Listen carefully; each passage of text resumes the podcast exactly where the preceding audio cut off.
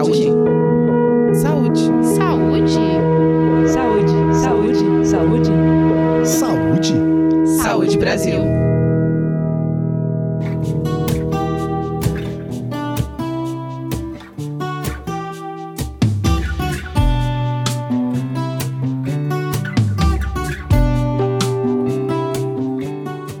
Ingredientes culinários processados como óleos, gorduras, sal e açúcar são comumente utilizados na hora de temperar e cozinhar alimentos e criar algumas receitas. Na alimentação adequada e saudável, a gente espera que esses produtos sejam utilizados com moderação para não trazer prejuízos à saúde. E para saber mais sobre quando e como utilizar os óleos, a gordura, o sal e o açúcar no tempero e no preparo das refeições, hoje a gente conversa com a Josiane Stellucci, que é nutricionista e docente da Universidade Federal de São Paulo. Seja bem-vinda ao podcast do Saúde Brasil, Josiane. Obrigada, Fábio, pelo convite, pela disponibilidade de falar desse assunto e espero esclarecer alguns pontos sobre o uso de ingredientes culinários. Josiane, os óleos, a gordura, o sal e o açúcar devem ser utilizados em pequenas quantidades ao temperar e cozinhar alimentos e criar essas preparações culinárias, já que elas contribuem para diversificar e tornar mais saborosa a nossa alimentação. Mas por que, que a gente tem que ter essa preocupação na hora de utilizar esses produtos? É, pensando na alimentação, né, como diversos outros alimentos, o excesso desse consumo de, de qualquer alimento ele não é benéfico para a saúde a gente precisa ter um conhecimento de limites e equilíbrio aí, né? E não é diferente com os ingredientes culinários. Por exemplo, né, a gordura, principalmente manteiga, banha de porco, gordura de coco, eles têm um alto teor de gordura saturada. E a gente já sabe que está relacionado com a ocorrência de algumas doenças cardiovasculares. O sal, a mesma coisa. Ele também tem diversos estudos que mostram a relação dele com a elevação da pressão arterial, né? Então, esse risco de hipertensão e também até de outras doenças cardiovasculares.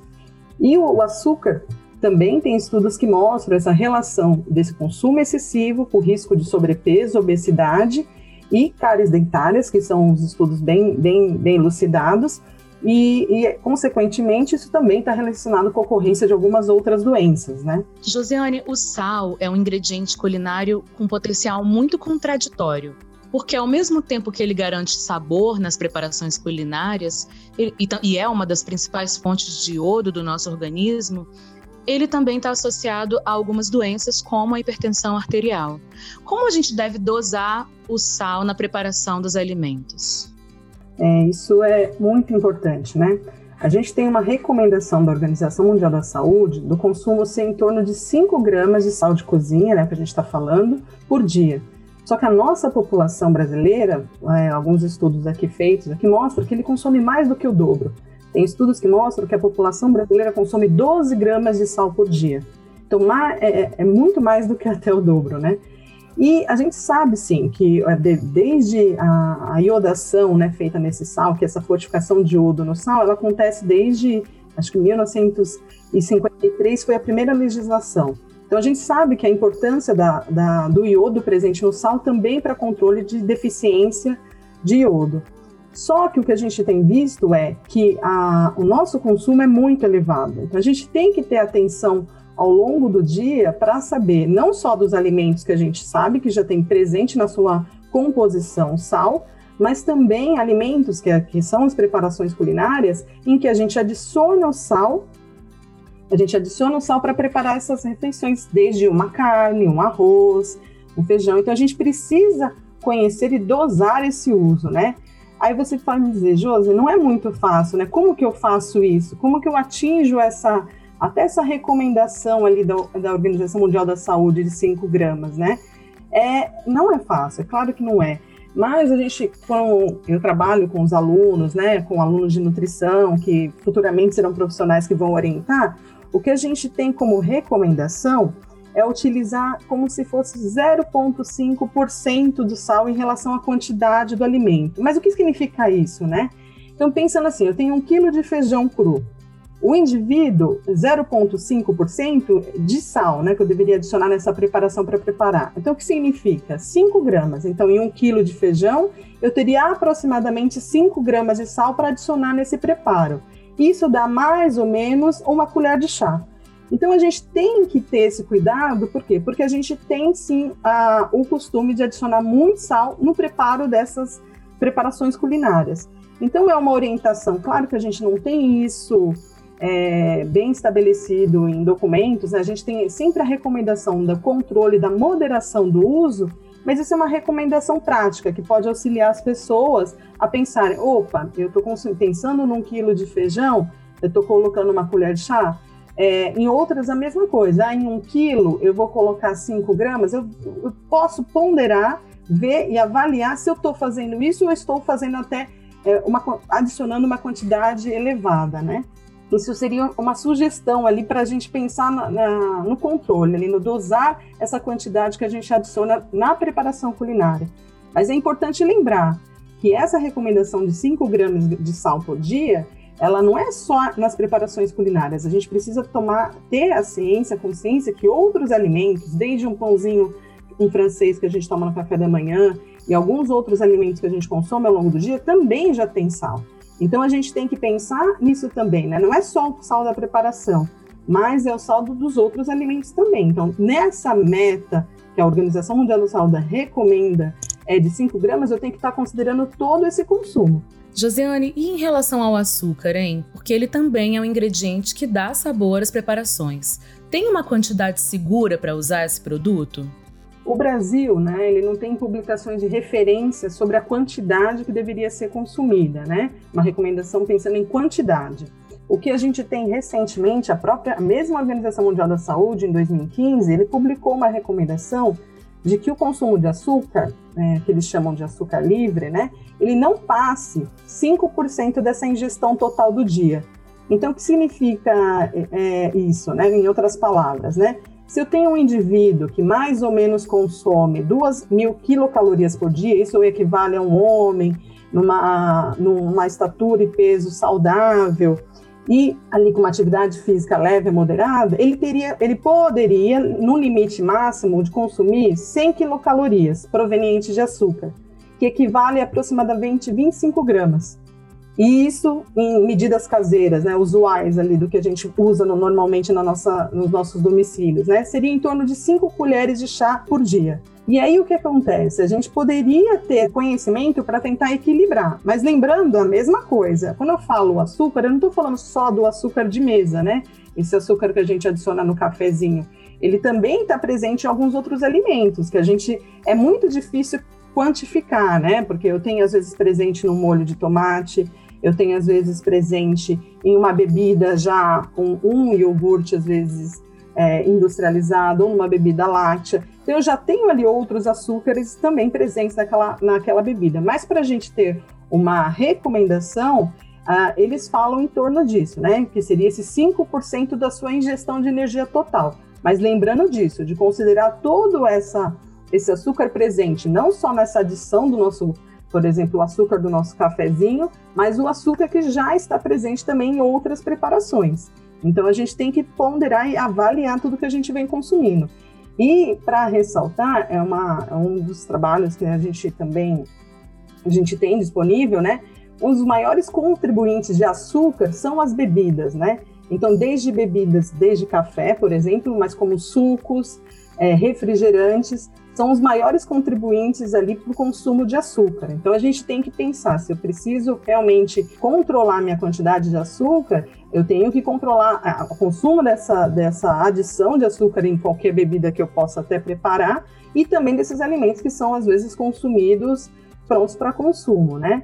E claro que lembrando, né, esses alimentos como su sucos industrializados, esses prontos para beber, refrigerantes, a gente tem nosso guia orientando, né? Que isso, é, na verdade, são ultra, alimentos ultraprocessados que devem ser evitados, né? Josiane, mas existe alguma forma de substituir o sal nas refeições? Você tem alguma dica? O que é importante, né? Muitas vezes as pessoas associam a comida, né? O sabor da comida à presença do sal, né? Isso é bem é, de nas rodas de conversas aí da família, isso. Ah, essa comida tá sem tempero, tá sem sal, né? Mas não é bem isso, né? A verdade, né? A gente consegue ter sabor utilizando outros alimentos, outros ingredientes, né? Para temperar essa comida e, com isso, favorecer a redução do consumo de sal. Então, desde temperos simples que a gente tem muito costume de utilizar, como alho, cebola, mas pimentas frescas, mas as ervas, né, como sal, cebolinha, coentro, alecrim, que é presente em diversas culinárias aqui é, do, do, do, Brasil, né? Então a gente tem a possibilidade do uso desses temperos, desses, dessas ervas aromáticas que não só dão sabor, mas também dão um aroma muito bom para as preparações culinárias, com alternativa. Então a gente utilizando esses, esses temperos, a gente acaba tendo sabor e às vezes conseguindo nisso reduzir e fazer com que a pessoa é, se adapte, porque é uma questão de adaptação. Muitas pessoas que já tiveram algum problema de saúde, que tiveram que restringir o sal, inicialmente sente essa, com a restrição, com essa diminuição, sentem mais essa ausência do sal. Mas com o tempo, o nosso paladar ele vai se acostumando. E aí muitas vezes ao contrário, né? O relato dessas pessoas é de que muitas das vezes quando, quando comem fora do domicílio, em outras casas, falam, ai, comida salgada. Porque o nosso padrão, nossa adapta... tem, nós temos, sofremos essa adaptação, né? E a gente consegue fazer isso. Então eu acho que é uma questão realmente de, de hábitos, costumes e de preocupação com a saúde. Então a gente necessita reduzir a quantidade de sal e temos alternativas para isso. Dica super valiosa. E Josiane, com relação às gorduras e os óleos, porque eles também são muito utilizados na cozinha, quais são os riscos de quem exagera na dose? É, as gorduras, né, elas fazem parte ali, das preparações culinárias, elas muitas vezes elas, estão, elas são ingredientes ali é, dentro de uma preparação, elas também podem ser temperos, às vezes molhos, né, que são preparados ali para, às vezes, guarnecer algum prato, é, e também elas são utilizadas como meio de cocção, né? Que é a fritura, que é a nossa famosa fritura por imer, imersão, né? Então, o nosso o filé a milanesa, né? É, é, esse tipo de fritura, a gente utiliza a gordura, né? Para cozinhar esse alimento. Só que a partir do momento que eu uso isso, o alimento também absorve essa gordura, né? Então eu tenho ali uma preparação que vai aumentar o teor de gordura daquela preparação. Então a gente tem que sim ter uma, um cuidado, por quê? Porque as gorduras e os óleos, é, diferentemente às vezes quando a gente fala, comparando isso né, em calorias, quando a gente fala de gordura, para cada grama de, de, de, gordura eu tenho em torno de 9 calorias. Se eu comparar isso com uma grama de proteína, grama de carboidrato, que tem ali em outros alimentos, para cada grama disso eu tenho 4 calorias. Então, se a gente observar, já na quantidade de energia, a gordura tem uma quantidade mais do que o dobro de outro.